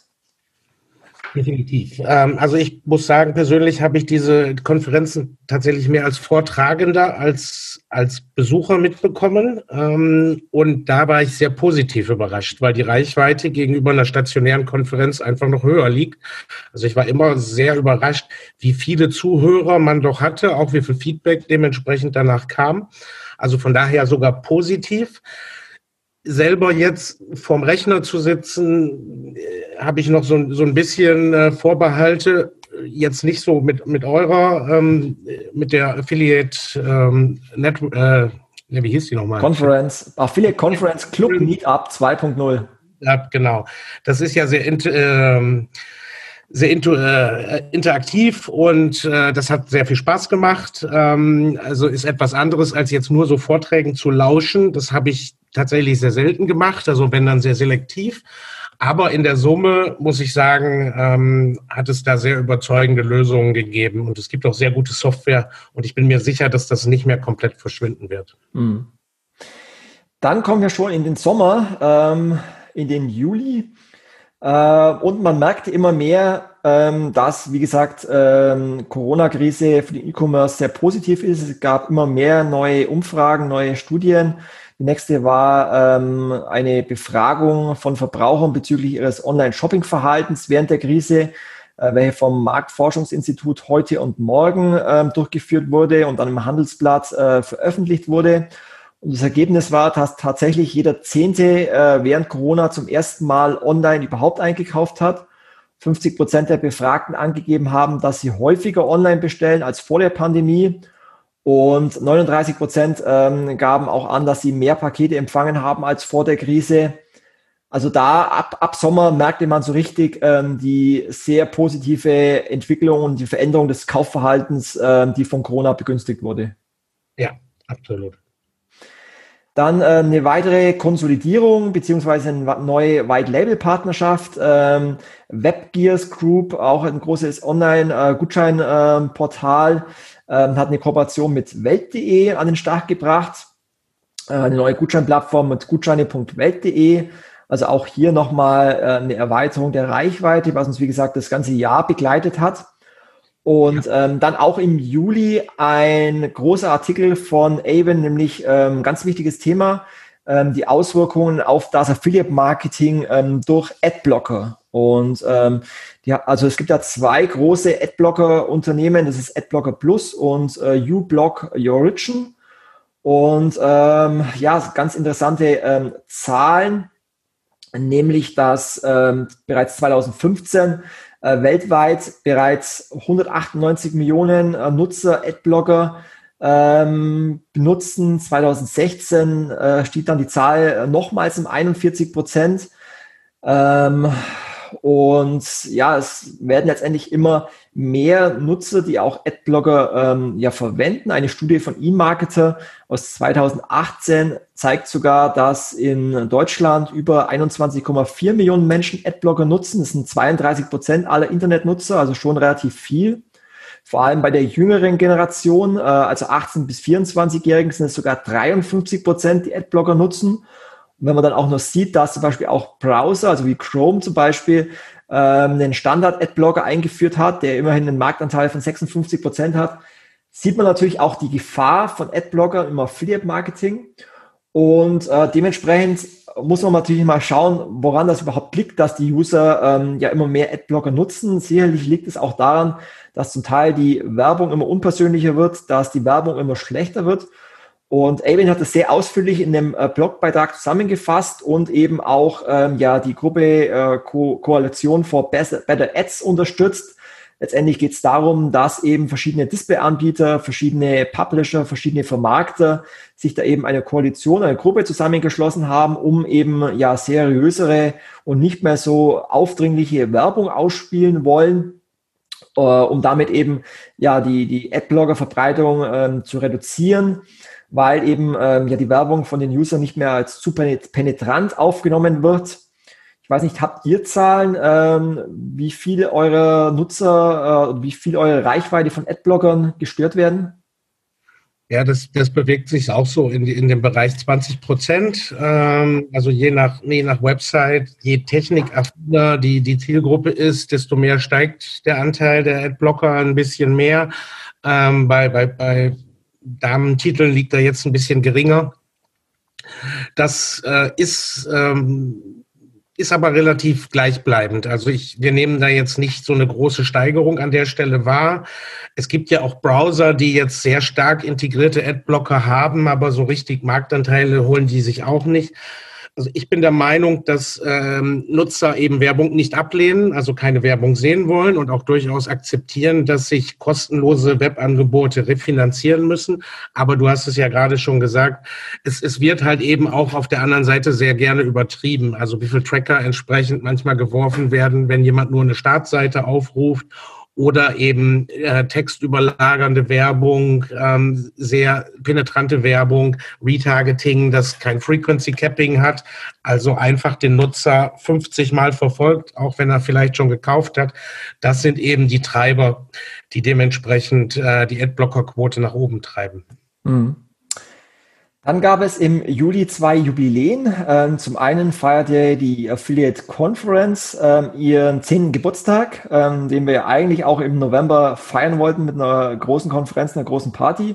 Und, und hier unser Podcast Affiliate Musics wurde zehn Jahre alt. Ja, also Wahnsinn. zu bleiben. Ich habe dir, glaube ich, auch, auch damals gratuliert. Äh, freue mich natürlich beim Affiliate Musics. Das ist, glaube ich, mein fünftes Mal, dass ich dabei sein darf. Ähm, das ist eine tolle Sache. Also vielen Dank für die Treue da an der Stelle und äh, tolle Arbeit, die du da geleistet hast. Ja, vor allem, wenn man denkt, 2010, ähm, als die erste Folge von Affiliate Musics lief, damals noch mit äh, unter anderem Musik, wie der Name schon sagt, Musics. Das fragen mich viele, warum heißt eigentlich der Podcast Musics? Es liegt daran, dass äh, in den ersten Ausgaben auch immer noch äh, Musik ein bisschen mit dazu lief, was damals eben so gerade der Trend war. Aber damals 2010, äh, da kannte halt noch keiner Podcasts. Und ähm, jetzt gehören sie mittlerweile äh, fest zum, zum Marketing-Mix und äh, es gibt immer mehr Podcasts. Ähm, ja, von dem her bin ich da relativ stolz drauf, dass, dass es Affiliate Music schon ähm, gibt und bin auch stolz drauf, dass eben auch im Juli ähm, zwei meiner äh, geschätzten Kollegen, nämlich Tobi und Tom ähm, selber einen Podcast gelauncht haben, nämlich Affiliate Talks und da sozusagen in meine äh, Fußstapfen getreten sind. Und ähm, ja, ich mir eben auch vorstellen könnte, dass ähm, die beiden ähm, das Thema dann ähm, langfristig auch umsetzen. Und äh, ich habe das schon öfters gesagt, ich habe mein Ziel gesetzt, ähm, die 100 Folgen ähm, durchzumachen. Das sind jetzt dann noch zehn Ausgaben und ähm, ja, dann habe ich vor, in Podcast-Rente zu gehen und ähm, aber nachdem äh, meine Kollegen das so toll machen mit Affiliate Talks, habe ich da gar keine Bedenken, dass der Wissenstransfer trotzdem weiterhin ähm, geliefert wird. Und äh, ein paar Folgen habt ihr mich ja noch. Ja, und die beiden machen das wirklich klasse. Ähm, durfte ja auch gemeinsam mit dir da schon zu Gast sein. Ähm, also lohnt sich auf jeden Fall da auch mal reinzuhören. Ist ein bisschen anderer Stil. Die Jungs sind auch noch ein bisschen jünger. Also von daher sollte man sich das auf jeden Fall mal geben. Genau. Dann auch im Juli ähm, hat WebGains seine Zahlen äh, veröffentlicht vom ersten Quartal 2020, auch mit einem großen Wachstum, nämlich von 6,1 Prozent und im zweiten Quartal 2020 sogar ein Wachstum von 27 Prozent. Ähm, also wie du vorhin gesagt hast, äh, läuft bei denen auf jeden Fall und äh, sollte man auf jeden Fall auf den Schirm haben. Äh, WebGains macht da wirklich auch einen guten Job. Absolut. Also auch wenn ich so mit, mit Wettbewerbern und so spreche, äh, also WebGains wird eigentlich also man hört sehr wenig kritische Stimmen über sie, muss man sagen. Also sehr beliebtes Netzwerk, ähm, funktioniert gutes Tracking. Also von daher machen die einen guten Job, ja. Ähm, dann auch im Juli hat ähm, die Affiliate-Technologie Impact, ähm, die ja ursprünglich aus den USA kommt, ein Büro in äh, Berlin eröffnet. Ähm, und zwar direkt mit einem neuen Country Manager für die Dachregion, äh, dem Felix Schmidt, den ja sicherlich auch viele in der Branche kennen aus dem Gutscheinumfeld, der sozusagen Impact in Deutschland ähm, einführen wird. Und äh, Wettbewerb ist immer gut, von dem her ähm, bin ich da auch ganz froh, dass es da nochmal ähm, eine weitere Technologie zur Auswahl in, Deutschland gibt. Und äh, wie gesagt, für die anderen Netzwerke ist es auch gut, äh, weil Wettbewerb sorgt für Reibung und Reibung sorgt für Wachstum. Von dem her ist es eigentlich ganz gut. Dann im August haben wir zu Beginn eine neue Liste der Top 150 Influencer der Affiliate-Branche veröffentlicht, bei der natürlich wie immer auch äh, du dabei bist, Ingo. Und ähm, könnt ihr euch gerne mal anschauen, wer denn so die äh, 150 einflussreichsten äh, Influencer der Affiliate-Branche sind. Also wir haben da ähm, eben äh, die 150 Leute genannt, die eben das Affiliate-Marketing vorantreiben, sei es jetzt äh, über Vorträge auf Konferenzen, sei es jetzt über Blogartikel, über Podcasts, über Social-Media-Posts. Also einfach, dass sie sich mit dem Thema Beschäft äh, Affiliate-Marketing auch in der Öffentlichkeit beschäftigen und äh, die ganze Branche vorantreiben. Also schaut da einfach gerne mal, wer denn in der Liste steht. Dann auch im August hat unser äh, gemeinsamer Freund äh, Dino Leupold von Löwenthal ähm, als Dach-Region äh, Manager beim russischen Affiliate-Netzwerk Admitat ähm, angeheuert und ist jetzt sozusagen dafür äh, verantwortlich, im Dachraum ähm, auch das Netzwerk weiter auszubauen, auszurollen. Ähm, er ist auch ein Urgestein der Affiliate-Branche, schon seit 2005 dabei. Also für ihn sicherlich auch nochmal eine neue äh, Herausforderung. Ähm, dann auch im August hat ähm, coupons.de ein neues Portal gelauncht mit grüne-gutscheine.de, welches als Zielgruppe eben ähm, ja den ganzen Bereich Nachhaltigkeit und ähm, Ökomarken und Umweltschutz ähm, als Thema hat und ähm, sicherlich auch nochmal eine ganz neue Zielgruppe und äh, auch hier natürlich super, dass da die Reichweite äh, vergrößert wird und eben auch gerade so nachhaltige Themen äh, aktiv angegangen werden und eben auch für äh, nachhaltige Advertiser hier eine Plattform bieten. Ähm, dann haben wir im August einen großen Artikel veröffentlicht ähm, zum Thema Affiliate Business ist People's Business und haben hier ganz viele Leute äh, befragt, unter anderem ähm, eben äh, Teilnehmer von Checkout Charlie, von OMR, Philipp Westermeier, EMP, Avon und haben da eben verschiedene Umfragen durchgeführt, äh, wie denn die Unternehmen jetzt in der Corona-Zeit mit Events umgehen, wie sich denn Events entwickeln werden und ähm, ja, die, die meisten waren eben der Meinung, ähm, dass Online-Events jetzt nicht das persönliche Meeting ersetzen können, aber dass es auf jeden Fall eine Alternative ähm, darstellt äh, über einen gewissen Zeitraum. Und ähm, ja, wir haben dann auch im August unser erstes Affiliate Meetup gestartet und dann später auch nochmal unser größeres Meetup mit 150 Teilnehmern. Und wie gesagt, man hat immer mehr gemerkt, ähm, dass eben dadurch, dass es eben die Kontaktbeschränkungen äh, gibt und gab, eben Alternativen gesucht werden, dass man das Thema nicht einfach nur aussitzt, sondern dass man einfach weiß, es dauert noch länger und dann werden eben nach Alternativen gesucht und ähm, finde ich ganz gut, dass die Branche da mitgeht und eben auch die verschiedenen Möglichkeiten auch nutzt, die es zum Networking und zum Wissenstransfer eben auch gibt. Dann äh, kommen wir in den September, der dieses Jahr auch noch relativ schön war und äh, wo man dann schon ein bisschen die Hoffnung hat, dass es vielleicht mit Corona bald vorbeigeht, weil ich glaube im September die Zahlen mit am niedrigsten waren. Ähm, dennoch, ähm, ja, wissen wir jetzt, es lief dann leider doch anders. Ähm, Im September war es so, dass dass äh, es eine Studie gab von Adobe Analytics und zwar haben sie prognostiziert, wie denn Black Friday und Cyber Monday in 2020 ausschauen könnte und die haben von einem Umsatzwachstum von 20 Prozent äh, im Vergleich zum Vorjahr ähm, kalkuliert.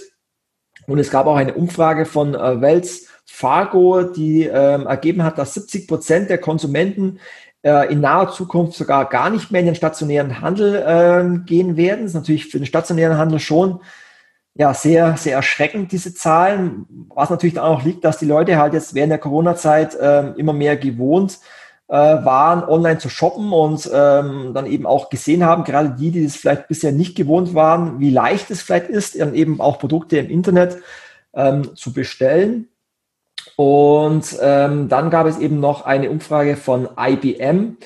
Und äh, die haben dann eben ermittelt die Verschiebung der Marktanteile zugunsten des Onlinehandels und dass es das Ganze eben um fünf Jahre beschleunigt hat. Das heißt, ähm, jetzt die Corona-Krise hat eben die Digitalisierung so vorangetrieben, dass eben die Verschiebung der Marktanteile vom stationären Handel zum Onlinehandel, ähm, die man eigentlich erst für fünf Jahre prognostiziert hatte, es eben dieses Jahr schon eingetroffen ist dass Salesforce zum Beispiel auch rechnet, dass in diesem Weihnachtsgeschäft ähm, 30 Prozent des weltweiten Einzelhandelsumsatzes über digitale äh, Kanäle generiert werden. Ja, also das, das macht durchaus Sinn. Also man hat ja auch vor, vor Corona schon gelesen, dass äh, die USA, also die Malls, die großen Malls in den USA, die ähm, äh, also die USA sind da ja in der Entwicklung immer ein bisschen voraus und die haben vorher schon große Schwierigkeiten gehabt. Jetzt gleichen sie häufig Geisterstätten.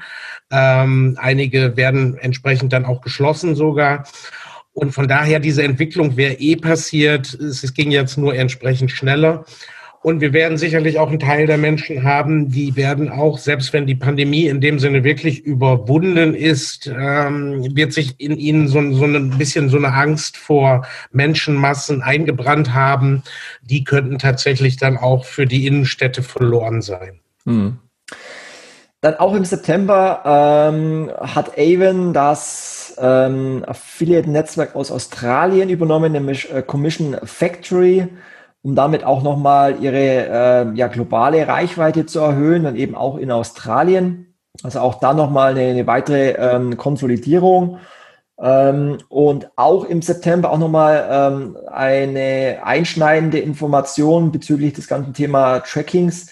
Ähm, und zwar hat der ähm, IRB das ähm, TCF 2.0 veröffentlicht. Das ist ja so ein äh, Standard-Framework, um sozusagen ähm, die, das Cookie-Opt-in und die DSGVO und die E-Privacy-Richtlinie für Advertiser und Publisher zu standardisieren.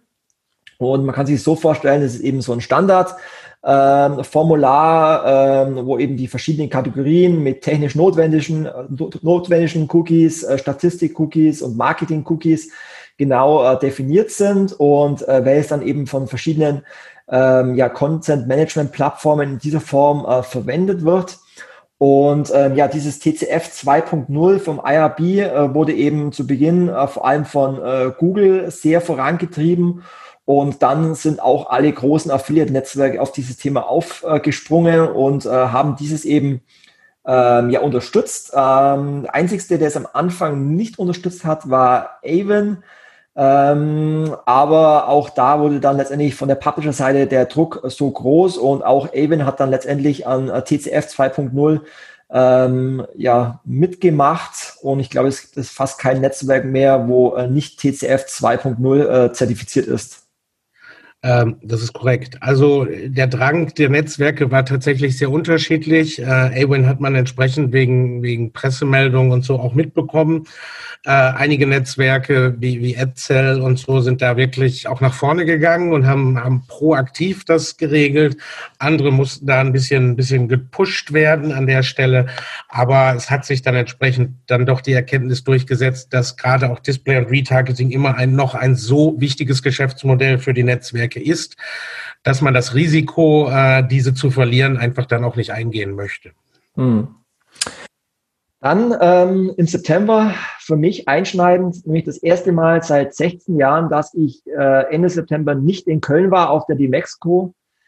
Ähm, ich glaube, das war für viele Branchenteilnehmer sehr schade, weil es einfach immer so das, das Highlight des Jahres war äh, als, als Messe, dass man sich die ganze Branche auf der Dimexco getroffen hat oder auf, auf einen der, der Partys, ähm, entweder in der Wolkenburg äh, am Tag vor der Dimexco oder auf der, auf der großen Party am Dimexco-Abend. Und ich muss sagen, ich war auch selber nicht auf der äh, Online-Dimexco, die es ja dieses Jahr gegeben hat. Ich war zwar mal in einem Raum von den Genius Technologies als, als Speaker, ähm, aber ich muss sagen, mich hat es nicht so gecatcht, die, die, ähm, die Online. Ähm, ja, hoffen wir mal, ähm, dass die, Mexico nächstes Jahr wieder stattfindet. Sie haben ja schon angekündigt, dass sie ein Hybridmodell planen im September 2021. Ja, schade, oder? Das erste Mal ohne die Mexico. Ganz klar. Ähm, das war eine Pflichtveranstaltung jedes Jahr äh, mit dem OM Club, ähm, aber eben auch, man konnte so so effizient Termine über zwei Tage machen. Alle waren da. Ähm, das, das ist schon, ist schon wirklich schwierig, dass entsprechend auch alles über so toll Videokonferenzen und so funktionieren. Aber das zu ersetzen ist sehr schwierig. Ich hoffe auch, dass die, Mexiko wieder zu einigermaßen alter Stärke zurückfindet und habe genauso wie du ähm, ganz kurz mal reingeschaut bei der Dimexco at Home, aber es ist es ist ja schwierig, wenn man den ganzen Tag sowieso schon vorm Bildschirm sitzt und dort Dinge konsumiert, dann eben hat es ja gerade den Reiz ausgemacht, so in Live-Person auf einer Konferenz zu sein, dort mit Leuten zu sprechen, auch Leuten auf einer Bühne zuschauen zu können und eben nicht in so einen Bildschirm zu schauen. Ja. Dann kommen wir auch schon äh, zum Oktober. Und äh, der ging los, dass der Bundesverband Digitale Wirtschaft endlich mal wieder neue Marktzahlen erhoben hat für das Affiliate-Marketing. Was aus meiner Sicht immer ganz wichtig ist, um eben den Affiliate-Kanal auch mit anderen Online-Marketing-Disziplinen vergleichen zu können, die ja regelmäßig ähm, neue Marktzahlen veröffentlichen. Und die Zahlen waren eigentlich relativ äh, beeindruckend, äh, nämlich dass der Affiliate-Kanal in äh, Deutschland 10 Milliarden Euro Umsatz ähm, generiert, ähm, was, sieben, äh, was, was äh, 7 Prozent des kompletten äh, E-Commerce-Umsatzes in Deutschland ausmacht. Das war schon mal sehr beeindruckend, aber eben auch andere Zahlen, nämlich dass es in Deutschland derzeit rund 40.000 ähm, Affiliates gibt, äh, 7.000 Partnerprogrammbetreiber, 150 ähm, Agenturen und 50 Netzwerke. Und auch eine interessante Zahl, dass sich in Deutschland circa 95.000 Fachkräfte mit Affiliate Marketing beschäftigen. Also ich denke, das sind alles Zahlen, die nochmal untermauern, dass äh, Affiliate Marketing weder tot ist und wirklich ein sehr relevanter Kanal im Online-Marketing-Mix ähm, darstellt. Ja, definitiv. Also wir müssen uns nur mal die Telekommunikationsbranche beispielsweise vornehmen, wie viel, welch hoher Anteil an Tele, äh, Telekommunikationsverträgen äh, über Vergleichsplattformen abgeschlossen wird, äh, die natürlich dann auch über Affiliate Marketing monetarisieren. Äh, also das sind sehr relevante Anteile und von daher überraschen mich diese Zahlen auch kein bisschen. Mhm. Wir machen, äh, wir machen ja gerade die neue Umfrage für den Affiliate Trend Report 2021 und wir haben da diesmal auch eine neue Frage mit drin, nämlich ähm, speziell bei den Advertisern, wie viel Prozent ähm, des Umsatzes äh, oder des Gesamt-Online-Umsatzes über Affiliate-Marketing kommt. Und da bin ich auch schon ganz gespannt, wie der Umsatz ausschauen wird, wie die ähm, Verhältnisse ausschauen werden. Ähm, das wird dann sicherlich auch eine interessante Erkenntnis dann, wenn wir den Trendreport im Januar veröffentlichen werden. Ja, da bin ich auch gespannt. Dann ähm, hat Avon äh, im Oktober Zahlen äh, über den Einfluss von Corona auf die Energiebranche veröffentlicht. Und was da ganz interessant war, war die, das Insight, dass äh, in diesem Jahr die Abschlüsse über mobile Endgeräte um 207 Prozent gewachsen sind.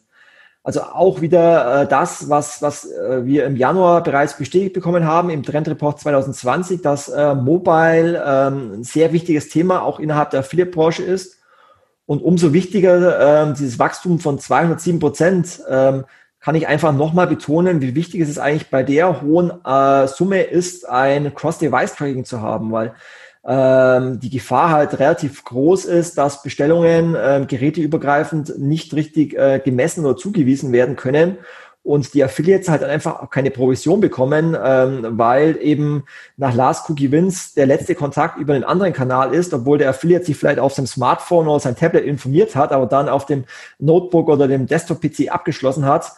Von dem her kann ich einfach auch an der Stelle ähm, bei über 207 Prozent Wachstum ähm, appellieren, sich mit dem Thema Cross-Device-Tracking auseinanderzusetzen.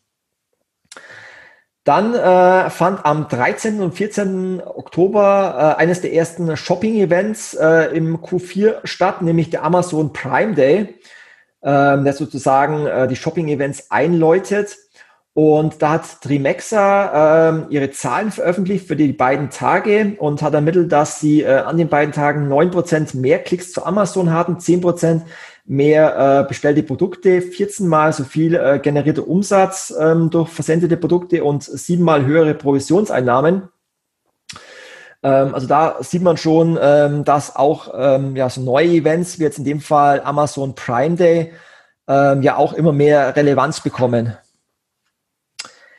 Dann, ja. Ja, ja, das tun sie.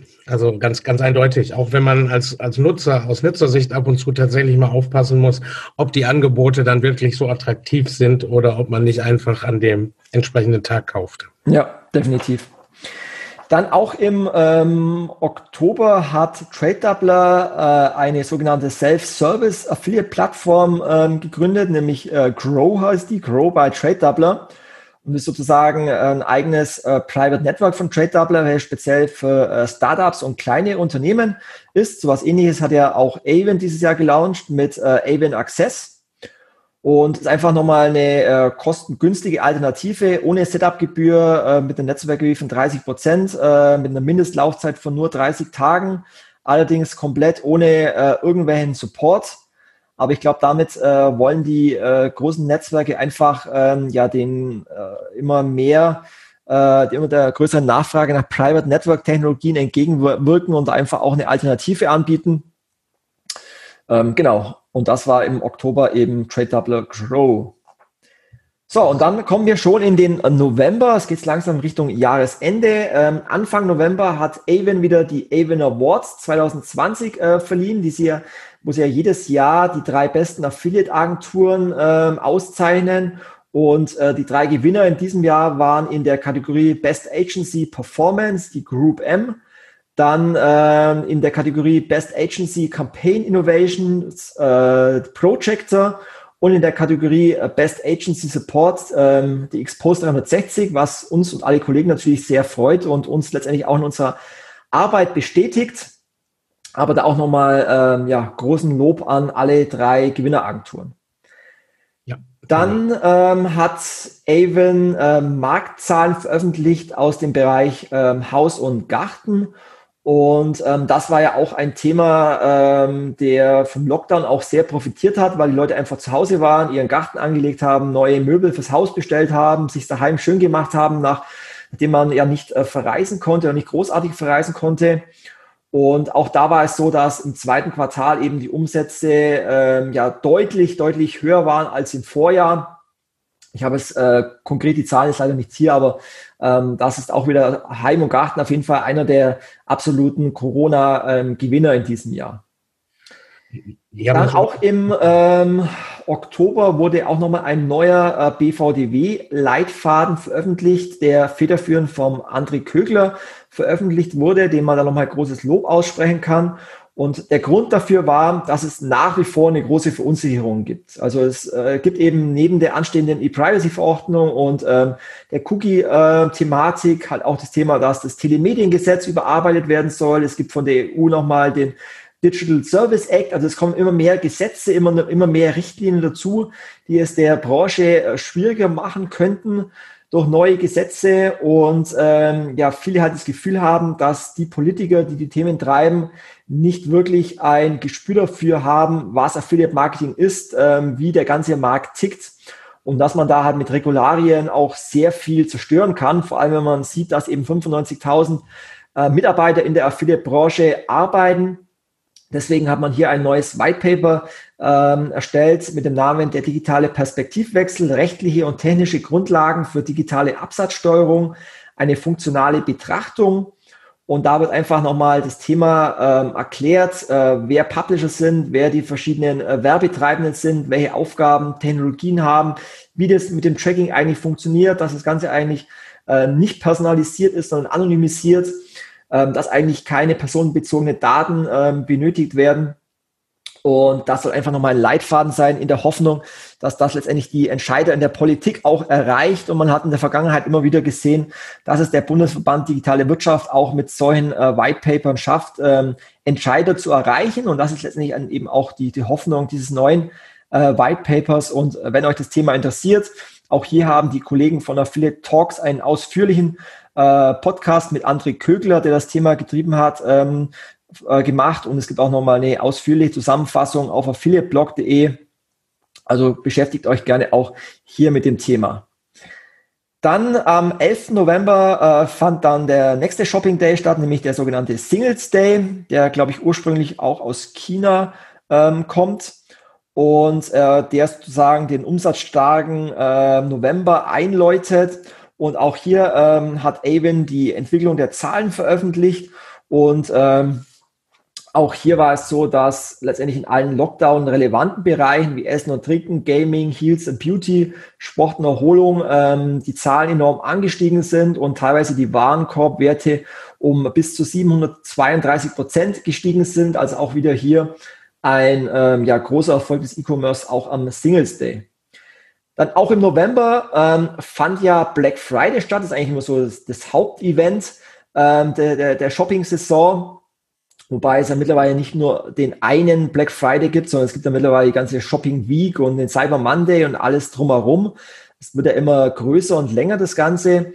Und da sind wir auch schon beim Dezember, weil wir haben mit unserer Agentur im Dezember einmal die äh, Entwicklung von Black Friday bewertet anhand unserer Kunden. Und wir haben ja einige Kunden, die wir im Affiliate Marketing betreuen und haben hier mal die Entwicklungen analysiert und haben festgestellt, dass es äh, übergreifend ein Traffic-Wachstum von 99 Prozent gab ähm, am Black Friday. Die Sales sind um 68 Prozent gestiegen, der Umsatz um 120 Prozent und die Conversion Rate um 28 Prozent.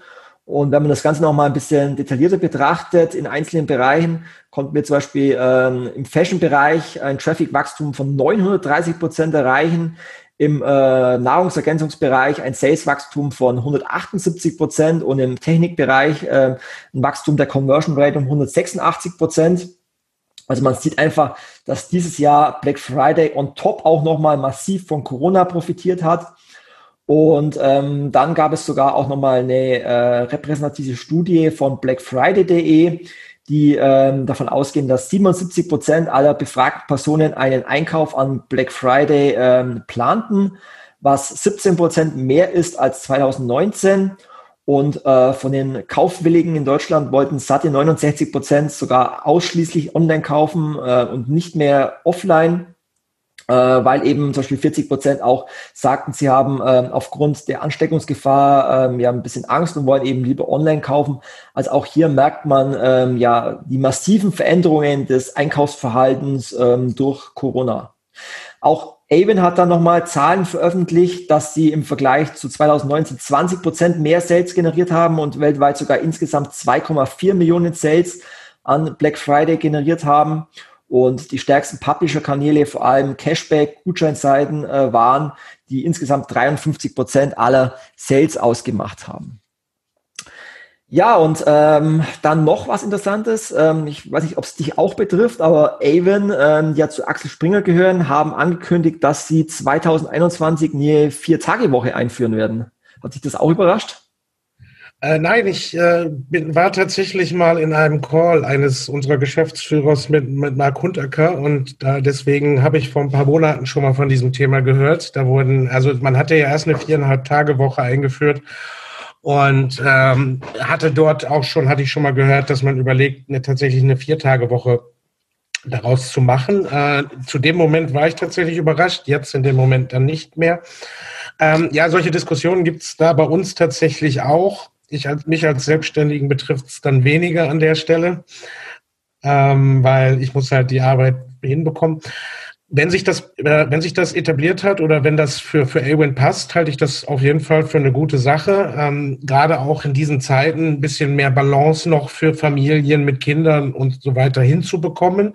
Ihr selber habt ja, habe ich gelesen, auch ähm, da noch was gemacht. Äh, also ein Urlaubstag je Jahr Betriebszugehörigkeit.